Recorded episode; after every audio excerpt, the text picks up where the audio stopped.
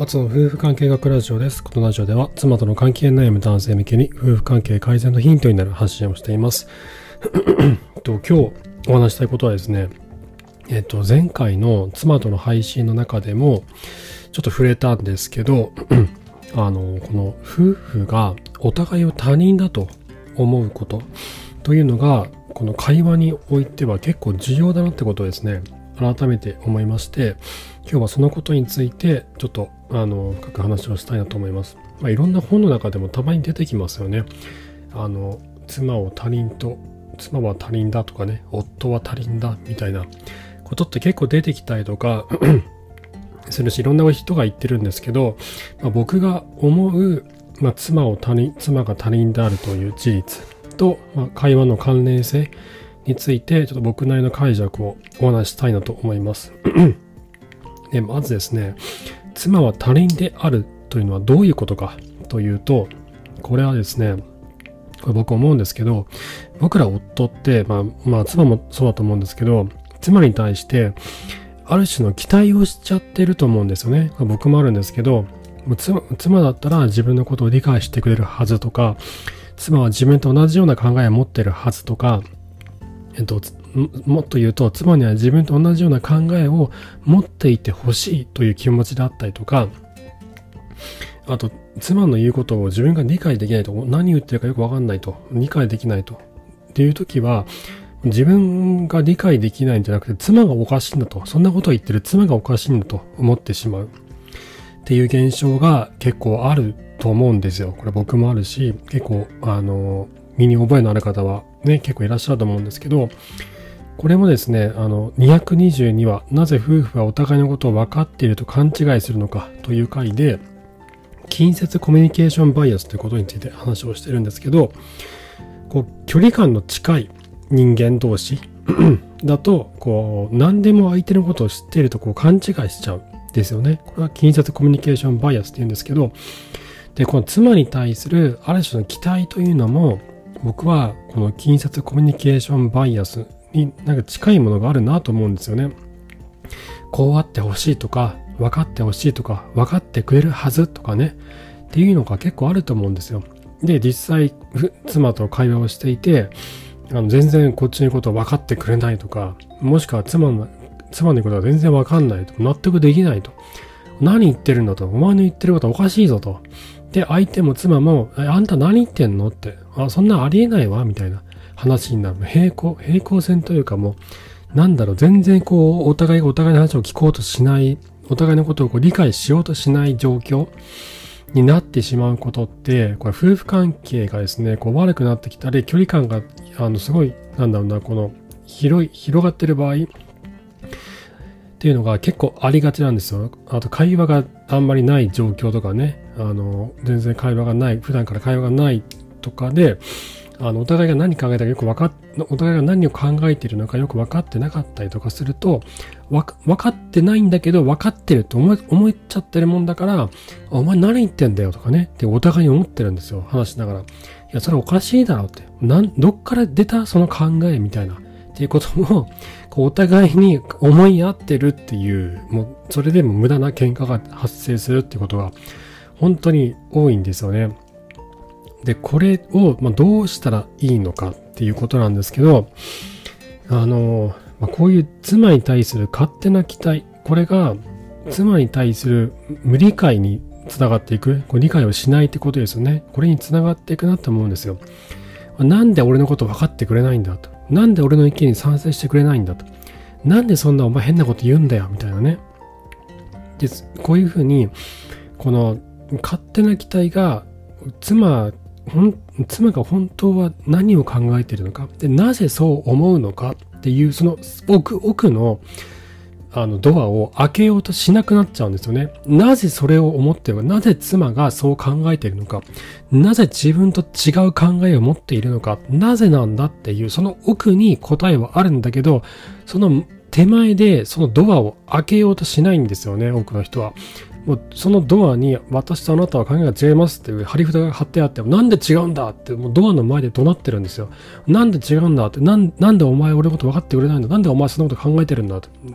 おかしいだろってドアの前で怒鳴ってる。だけど、そのドアを開ければ、そこに答えがあるんですよ。なぜ妻がそういうふうに思ってしまうのかという、その、なんだろう、その根本的な理由がね、そのドアさえ開ければ、でそのドアの先は妻の感情なんですよねど。何を思ってるのか、どう感じてるのかっていう感情がそのドアの先にあるんですけど、多くの人はそのドアの存在に気がつかないんですよ。そこに壁があると思ってるんですよね。そこにはすごいもう硬い、もう何、めっちゃ硬いコンクリートみたいな壁がもう立ちはだかっていて、その壁に文字が彫ってあって、あの同じ、なんだろう、その、あなたのことは理解できませんみたいな文字が彫ってあると思ってっていうふうに思っちゃってるんですけど、実はその壁は壁じゃなくてドアなんですよ。そのドアは開けることができるんですよ。そのドアを開けた先に妻が本当は何を考えてるのか、どう思ってるのか、どう感じてるのかっていうのがあるんですよ。だから大事なことは、そのドアを開けて、妻の感情の中に入っていくことなんですよね。で、そのドアの先を入っていくことによって、あ、そう思ってたんだってことが分かってくるんですよ。だけど、その手前で、なんでなんだって、こう、どうしてもこう、怒鳴ってしまう。お互いにね、お互いにこう、怒鳴り合ってると。こうなんで怒鳴り合ってるのかっていうと、分かってるって勘違いしてる。まあ、妻のことは他人だというふうに思ってないんですよ。もう身内なもんで、もう嫁だから、嫁のこと俺分かってるから、みたいなね。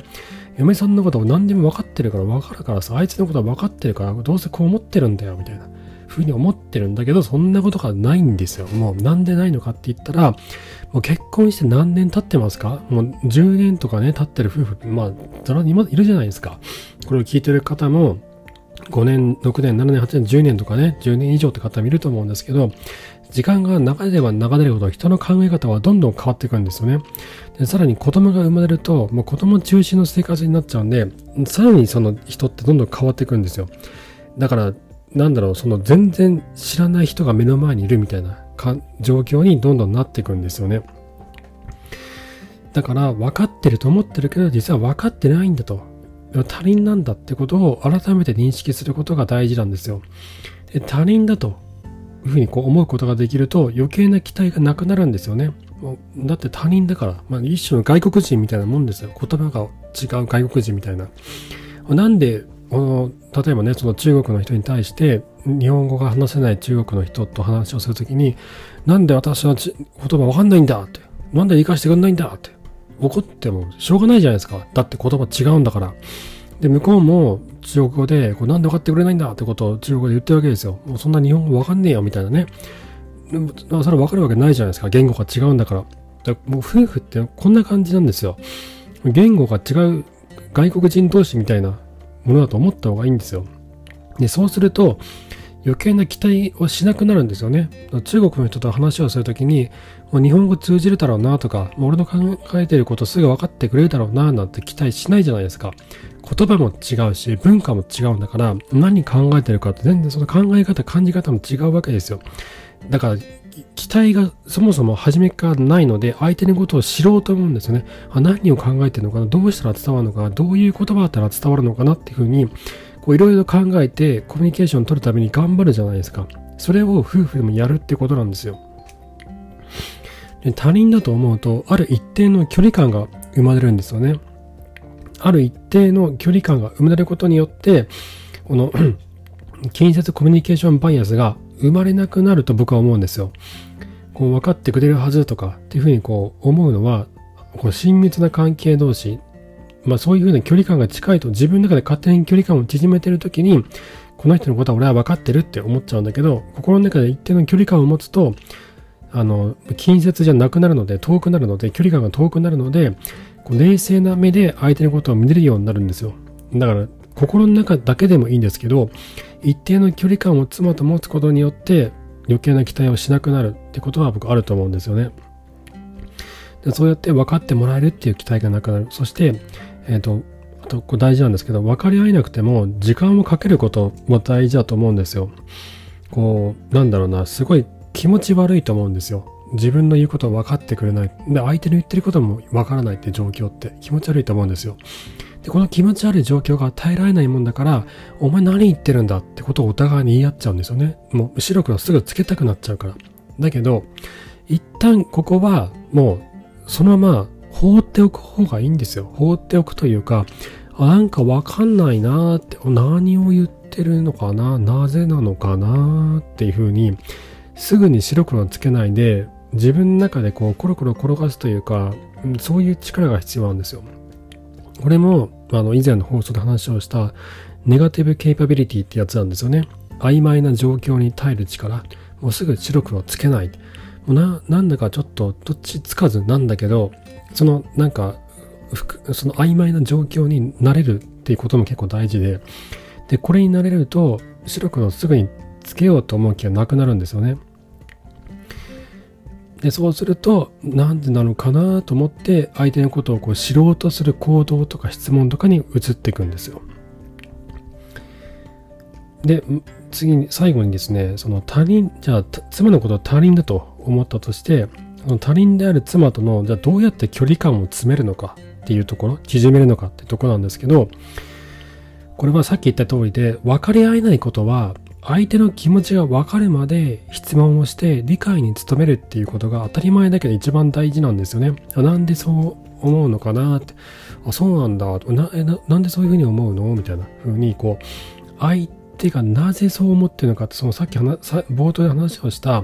妻の感情のドアを開ける、ドアノブに手をかけて回してドアを開けて中に入っていくんですよ。真っ白な気持ちで。で、その時大事なのは、相手に対する好奇心、まあ、なんでこの人こう思うのかなっていう純粋な好奇心が大事なんですね。そこに、なんでお前そんなこと言うんだよ。お前何考えてんだよっていう風な攻撃性を持って入っていくと、もう反発されて、スパーンとこう跳ねき、跳ね、弾き返されてしまうので、もう単純な好奇心、なんでなんだろうっていう単純な好奇心がすごい大事。でさっき言ったように、相手を馬鹿にしない誠実な態度。これも重要ですね。もう相手がね、こうなんか小馬鹿にしてんなとか、なんか同調圧力をこう求めてきてるなみたいな風にこう感じたらもうスパーンと切られちゃうんで、その辺がやっぱ大事になってきます。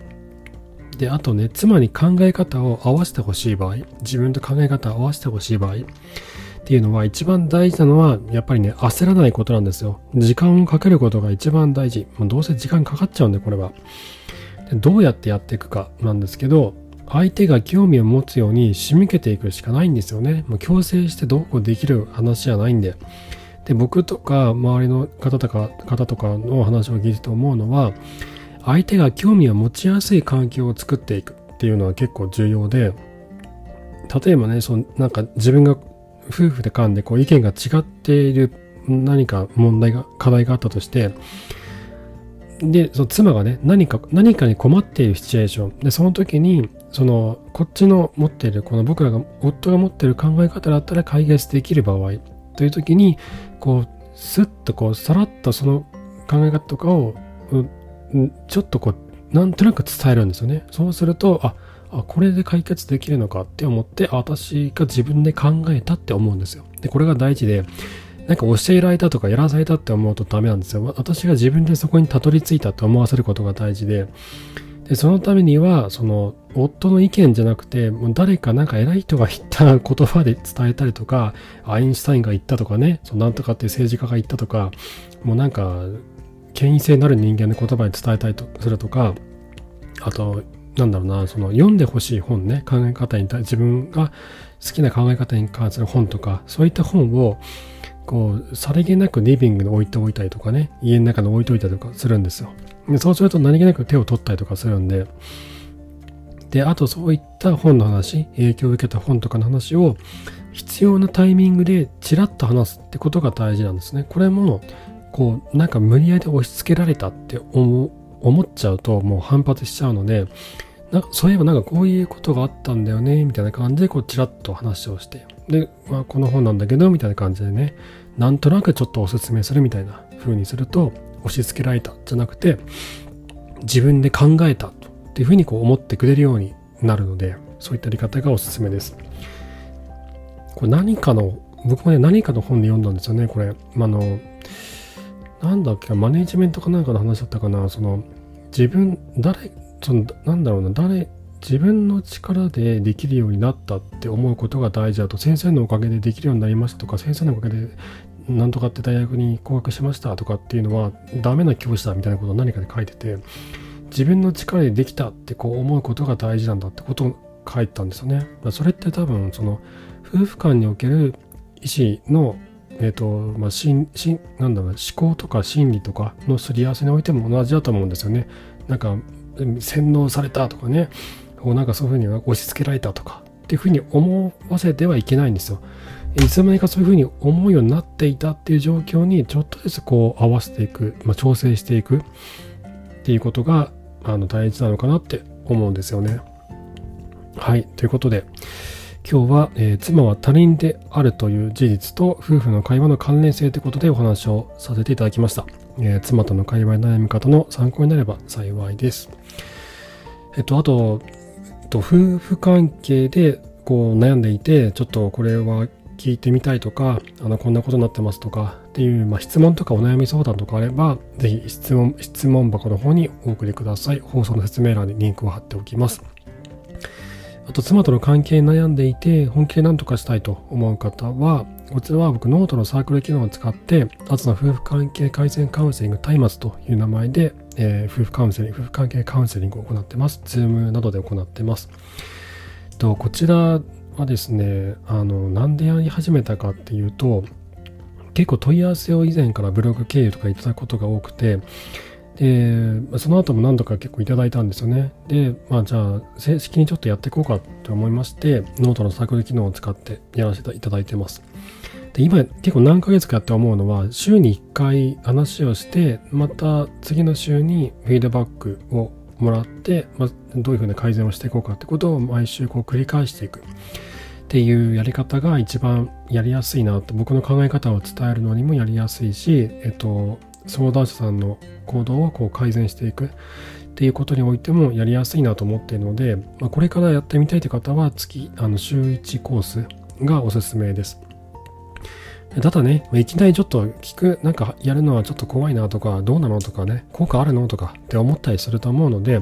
初めの1回は初回無料ということで今、あの、やってますので、